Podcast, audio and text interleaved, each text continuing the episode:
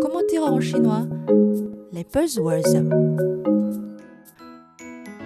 Bonjour, bienvenue à l'écoute de Bamboo Studio. C'est l'heure d'apprendre les nouveaux mots chinois. Aujourd'hui en Chine, le nouveau rituel depuis ces deux ans pour entrer dans un lieu public, euh, prendre le taxi, le train ou l'avion, c'est de scanner un code QR avec son smartphone pour afficher son code de santé personnel, Ma. Ce code révèle l'état de santé de la personne ou indique plutôt son risque d'être contaminé par la COVID-19 à travers trois couleurs différentes. Le code vert Ma signifie aucun problème.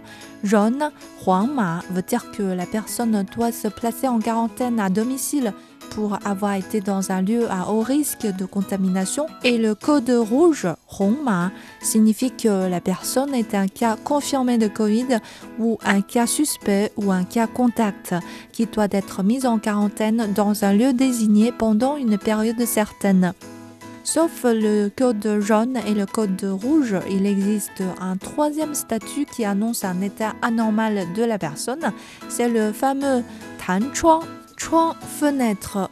Il s'agit d'une alerte pop-up qui s'affiche sur la page de code de santé qui montre que vous risquez plus ou moins de choper le virus car soit vous auriez croisé des cas de contamination ou des cas contacts, soit vous n'avez pas fait à temps le test d'acide nucléique obligatoire. Dans ce cas de figure, il suffit de faire deux tests en trois jours pour retrouver le code de santé à l'état normal. Sachez que tous les étrangers en Chine, en s'inscrivant à la version en anglais de l'application avec leur numéro de passeport, on doit aussi à leur code de santé. Car aujourd'hui en Chine, c'est déjà difficile de se déplacer sans. Je vous rappelle encore une fois que lorsque vous avez ce statut Tan Chuang, cela ne veut pas forcément dire que vous serez mis en quarantaine. Deux tests d'acide nucléique suffisent pour vous en débarrasser.